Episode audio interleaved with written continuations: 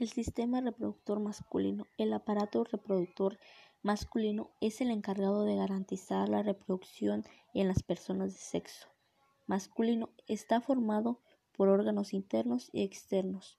Los principales órganos externos son los testículos, el pídimo y el pene. Los testículos se alojan en el escroto o, o saco escrotal formado por un conjunto de envolturas que los cubren y alojan. Los testículos producen espermatozoides y liberan a la sangre hormonas sexuales masculinas. Un sistema de conductos que incluye el epídimo y los conductos diferentes almacenan los espermatozoides y los conducen al exterior a través del pene.